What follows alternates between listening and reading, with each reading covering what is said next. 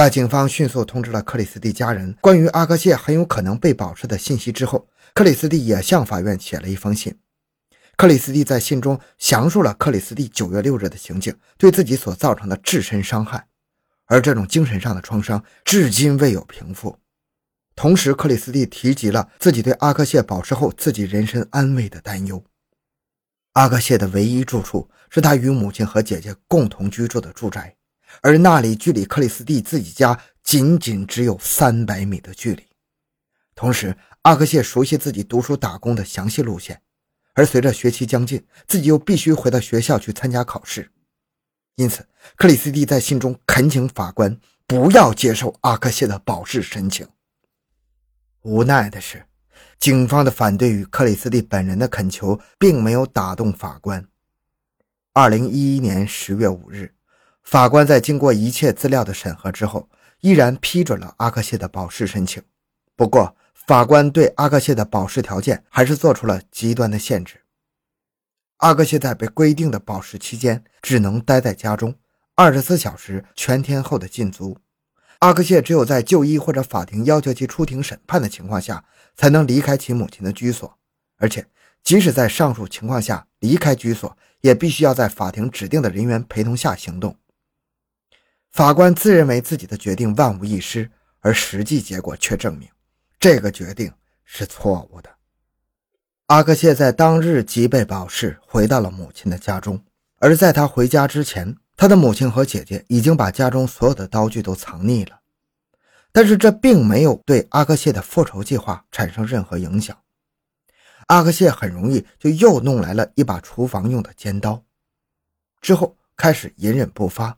耐心地等待了足足一个月之久，因为他认为自己伺机而动的这一个月足以麻痹克里斯蒂及其一家的警惕性。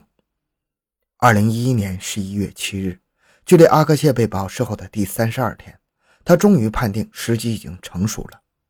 当日清晨六点半左右，阿克谢将自己找来的尖刀放入一个背包中，包中同时还有一把大号的锤子。他收拾了一切后，背起背包，潜出家门。步行前往三百米外的克里斯蒂家，实施他的报复计划。克里斯蒂的家是建造在一个山坡上的两层房屋结构，他的前门在上层，而克里斯蒂的卧室则在下层，距离后门很近。现在克里斯蒂家中只有他的母亲、外祖母和克里斯蒂本人。他的父亲是一名整日往返于新西兰和澳大利亚之间的商人，此时正在出差在外。他的姐姐海瑟已经搬出去居住了。当日清晨七点左右，此时的克里斯蒂正在自己的卧房中熟睡，而他的母亲翠西则在厨房准备早餐。就在这时，屋子外的门铃响了。清晨响起的门铃声，在母亲翠西看来并不是很突兀。自从阿克谢被保释后，女儿克里斯蒂更不敢走出家门，因此只能在网上购物。随着克里斯蒂逐渐沉迷于网购，时不时就有快递员把网购物品投递来家中，毫无防备的母亲翠西打开屋门，等待已久的阿克谢将其直接推入屋中。随即而入的阿克谢凶狠地从包中拔出尖刀，直接逼问母亲翠西还有谁在家中。在最初的慌张之后，母亲翠西立刻镇定下来，她谎称自己的丈夫就在屋中熟睡，但是阿克谢并不相信，想要自行的搜查。母亲翠西随之尖叫起来，一方面想要警醒自己睡在楼下的女儿克里斯蒂，一方面想用叫声吸引附近邻居的注意。克里斯蒂在熟睡中被惊醒，此时他做出了一个错误的决定，想去看看母亲那里发生了什么事于是他跳下床，直接跑上了楼梯。他在楼梯口与阿克谢猝然相遇，阿克谢抬起一脚踹在克里斯蒂的胃部，直接将其踢翻。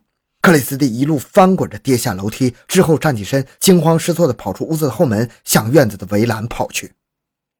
当他试图拔下围栏门的插销时，阿克谢已经尾随而来，一刀从他左侧的脸部刺入。剧烈的疼痛和大量的失血让克里斯蒂的身体瞬间失去了反抗能力，直接坐倒在地上。之后，阿克谢扑上去，持续地将克里斯蒂的身体连刺十刀。直到刀身弯曲成九十度之后，依然浑然不觉地继续着疯狂的刺杀动作。当阿克谢发现这柄刀已经无法使用的时候，才缓缓地站起身，他默默地站在一边，看着克里斯蒂躺在地上，无力地呻吟着。母亲翠西在屋中迅速拨打了报警电话，追出了屋子，却最终发现自己的女儿已经身中数刀，躺在血泊之中了。当他抱起自己的女儿时，克里斯蒂依然有微弱的呼吸，但是随着大量的血液流失，在警方和救援人员到达前，十八岁的克里斯蒂最终还是死在了自己的母亲怀中。警方到达后，一名警官迅速检查了克里斯蒂的情况。当围观者纷纷质问救护车为什么还没抵达时，这名警官宣布已经不需要救护车了。事后，很多目击者提到，当一直静立在旁的阿克谢听到警方宣布的结果时，他瞬间咧开了嘴，露出了令人不寒而栗的笑容。阿克谢之后全程都若无其事地站在附近，握着弯曲的刀。当一名警官询问他为什么要这么做时，他回答。报复。另一名警官指出他的手在颤抖。阿克谢淡然地反问这名警官：“杀一个人其实并不容易，不是吗？”接着，他又向身边的警官提出一个要求：“如果你们还没想好接下来该怎么处理的话，我是不是能先听会儿我的 iPod？”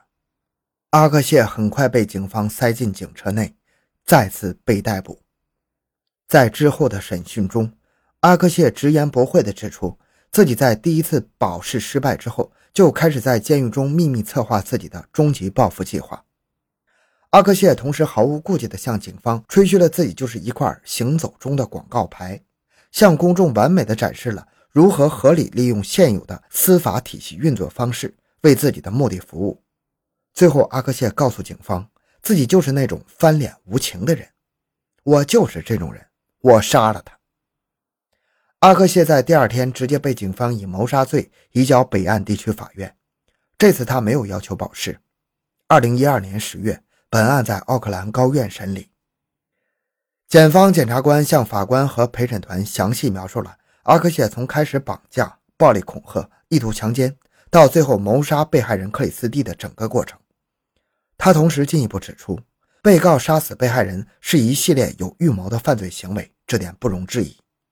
从入狱后的悔过信到顺利保释，从三十二天的隐忍以麻痹被害人，到最后持续十一刀刺死对方的凶残，这种行为是无法被接受的。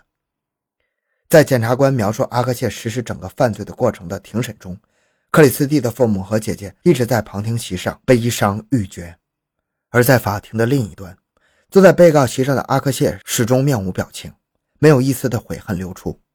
辩方律师则指出，自己的当事人的确杀死了被害人克里斯蒂，但是这并不是阿克谢的错。阿克谢曾经被诊断具有抑郁症，现在是出现了极为严重的精神分裂状。当他杀死克里斯蒂的时候，他并不知道自己的这种行为是违法的，因此他不需要为此承担任何的法律责任。检方和控方各自找了一名具有权威性的精神病专家，对阿克谢的精神状况进行了长时间的跟踪研究。最后，双方都得出结论：阿克谢已经开始精神分裂了，需要得到治疗。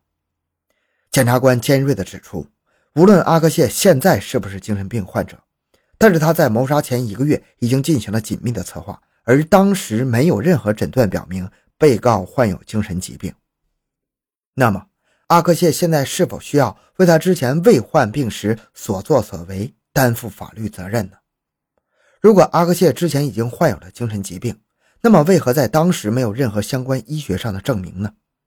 为何北岸地区法院的法官会允许其保释呢，而不是立即将其送往相关医疗机构进行隔离治疗呢？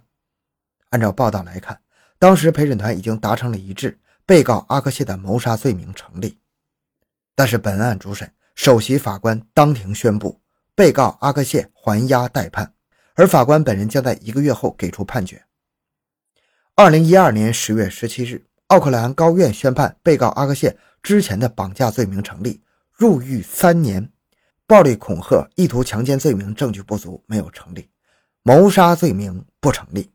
主审法官给出的判决理由是：虽然他本人承认阿克谢是在预谋之后才实施谋杀被害人克里斯蒂的，但是鉴于被告在行凶时精神错乱，而且现在的精神状况更加是极度恶化，所以被告阿克谢应该被送往精神病治疗机构接受治疗，直到他被证明自己对社会无害之后才能出院。